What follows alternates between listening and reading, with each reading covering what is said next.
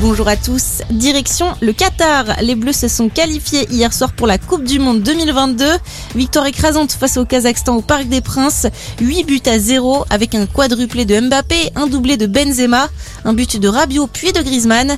Une rencontre entamée par une minute de silence dans le stade en hommage aux victimes des attentats du 13 novembre 2015. Un accord peu réjouissant à Glasgow. La déclaration finale a été présentée sans enthousiasme hier par le président de la COP26, Alok Sharma qui s'est même excusé les larmes aux yeux de ce document qu'il estime ne pas être à la hauteur de l'urgence climatique. À noter tout de même ces timides avancées à la mention pour la première fois de la réduction des énergies fossiles et l'accélération des efforts pour sortir du charbon. En parallèle, les jeunes de New Delhi vont passer une semaine sans école à cause de la pollution. Annonce hier de la capitale indienne alors que les indicateurs sont au rouge. Une alerte sanitaire imminente avait été lancée vendredi face au niveau de pollution atmosphérique situé en zone sévère.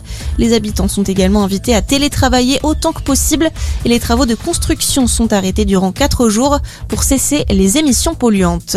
Dans le reste de l'actualité, l'amélioration de la situation sanitaire en Guadeloupe, l'archipel a retrouvé une situation épidémique stable après avoir été durement frappé par la quatrième vague.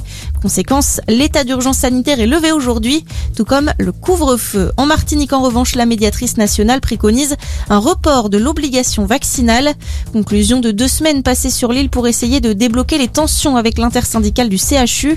Les représentants des soignants qui s'opposent au vaccin obligatoire. À noter qu'en Martinique, moins de 40% de la population éligible a un schéma vaccinal complet. La médiatrice recommande également de maintenir la gratuité des tests.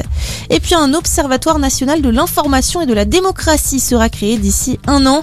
Annoncé hier du Forum de Paris sur la paix. Cet organisme destiné à lutter contre la désinformation à l'ère numérique est soutenu par 43 États dans le monde. C'est la fin de cette édition. On reste ensemble pour un prochain point d'information.